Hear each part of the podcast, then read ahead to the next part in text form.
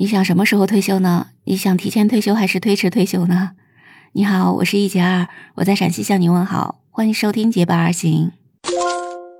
最近打开网络，大多数都是养友们在分享养的过程、养的感受，希望你还安好啊。看到有一位网友说，身体好难受，不想再交养老保险金了，感觉自己活不到退休。不知道你有没有这样的感受啊？那在我们中国，男的要干到六十岁才能退休，女的呢，女干部还有呢，在管理岗干够十年以上的，啊，是五十五岁退休。那女工人呢是五十岁退休。世界上绝大多数的国家都是有这种关于退休年龄的规定的哈。当然呢，前两天土耳其的一项规定真的是让人大跌眼镜啊！在十二月二十八号，土耳其的总统阿尔多安他宣布说，取消退休年龄的限制，在职工人只要完成规定的工作天数就可以退休了。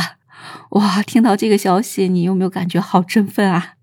当然，之前呢，土耳其它也是有法律规定退休的年龄的。它规定男性是六十岁退休，女性呢是五十八岁，而且至少要交够七千天的社保，或者在二十五年内要交够四千五百天的社保才能够退休的。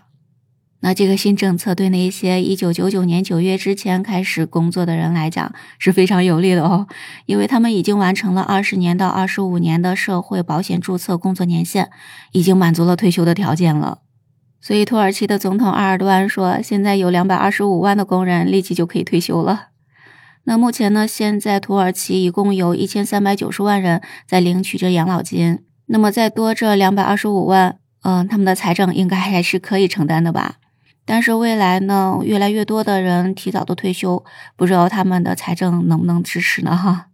那在这条新闻的下面，大家留言几乎都是支持，太好了，希望中国能够参考哈，等等这样的一些这个留言。那从这里可以看出，绝大多数的人都是想早点退休哈。我记得以前跟朋友在一起聊天的时候，有人就问说，有什么工作是既不用上班又可以领工资的呢？嗯，我想来想去，也只有退休这一条了哈。但是你有没有想过，如果大家都是这样想的，都是想提前退休，那么这工作谁来干呢？没有这么多人干这些工作，那我们的工资从哪领呢？而且呢，我们现在生活条件是越来越好，寿命当然也是越来越长了哈。那比如说在我们中国吧，在我们新中国刚成立的时候，你知道我们的人均预期寿命只有多少呢？只有四十岁。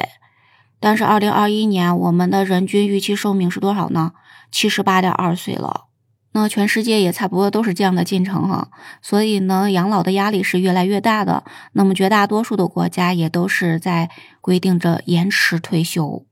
那不知道你还记得不？在两个星期之前，我们中国就出台了一个扩大内需战略规划纲要（二零二二到二零三五）的这样一个纲要规定，这里面就明确规定说要实施渐进式延迟法定退休年龄。这里面虽然还没有规定具体的退休时间实施的时间表，但是延迟退休这是不可避免的情况了啊。不知道你有没有关注过我们中国的老龄化的问题哈？那国家卫健委的数据就显示说，截止到二零二一年底之前，我们中国呢六十岁以上的老人已经有二点六七亿了，占到我们总人口的百分之十八点九。六十五岁以上的老人呢是有两亿了，占到总人口的百分之十四点二。而且根据测算，预计在“十四五”期间，那六十岁以上的老年人的总数会突破三亿的。占我们总人数的数据将会超过百分之二十，所以呢，我们将会进入到一个中度老龄化的阶段。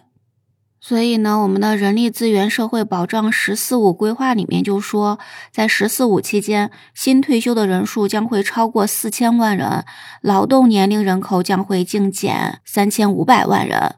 所以呢，社会保障制度的可持续发展将会面临非常大的挑战。所以，一些专家就说，从社会观念和服务配套的现状来看，渐进式延迟退休是比较稳健的方式，是比较适合我们中国的国情的。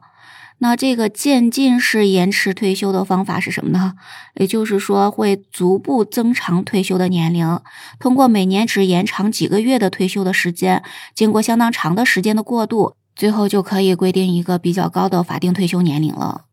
所以，实施渐进式延迟法定退休年龄的基本的原则就是小步调整、弹性实施、分类推进、统筹兼顾。而官方也多次公开的表示说，延迟退休不会搞一刀切，也就是说呢，不规定每个人必须达到延迟退休的法定的年龄才允许退休，而是要体现一定的弹性，来增加个人自主选择提前退休的空间。其实我们现在的退休制度也是有一定的弹性的，就比如说呢，在高校里面，本来女老师的退休年龄应该是五十五岁，但是呢，如果评了高级职称的，到五十五岁，你觉得自己还有精力去干，那你就不要申请退休，然后到六十岁就可以自动去办退休了。但这个呢也是要想清楚的哈，因为呢这个不能半路退休啊，也就是说呢，你五十五岁本来是可以办退休的，但是如果你不办退休的话，就一定要干到六十才能退休，你不能说干两年到五十七、五十八退休，这是不允许的哈。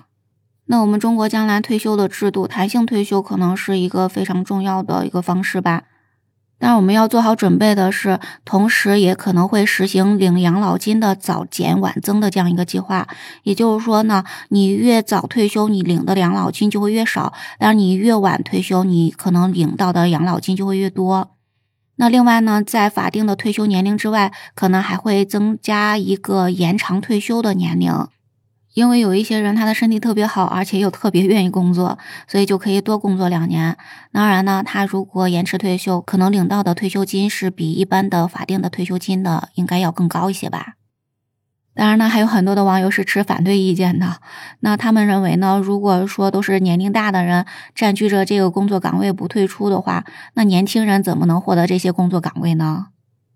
但我觉得呢，你要是听了那个姓杨的女教授说的话，你觉得这个规定还是比较好的。这位姓杨的女教授说的啥呢？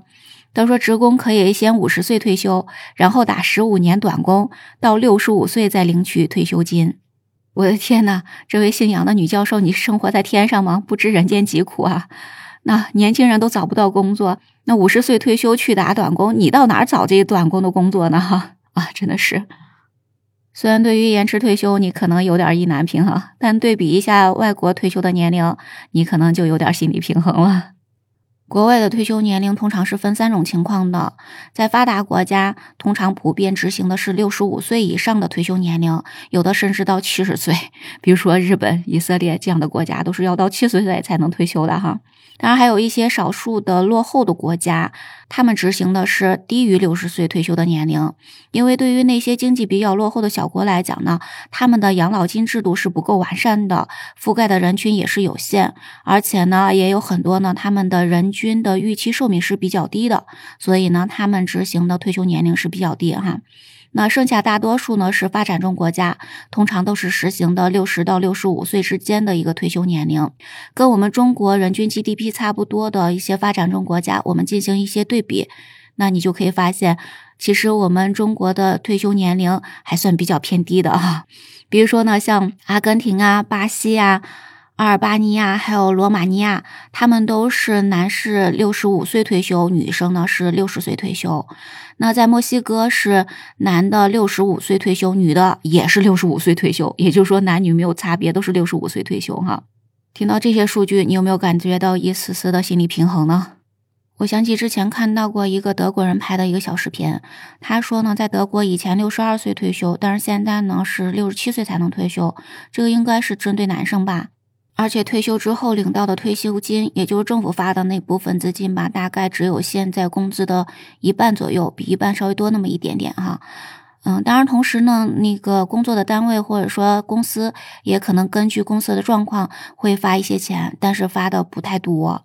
当然我们知道德国的经济条件是比较好的，那他工作的时候工资也是比较高的，所以呢，这些退休的资金应该是够他们生活的。但是这个德国人说，因为他老婆生了二胎，现在没有正式的工作，所以呢，如果他一直不工作的话，就没有退休金。那按照他自己的退休金，一个人生活当然是没有问题了。当然，同时还要养活他老婆，那这个是有点吃力的哈。所以他说，他现在就要为退休做好打算，要努力工作，努力存钱。我记得之前有看到说，现在的年轻人都不再花钱大手大脚了，都很多人呢愿意多存点钱，不知道是不是也开始有了这种退休危机呢？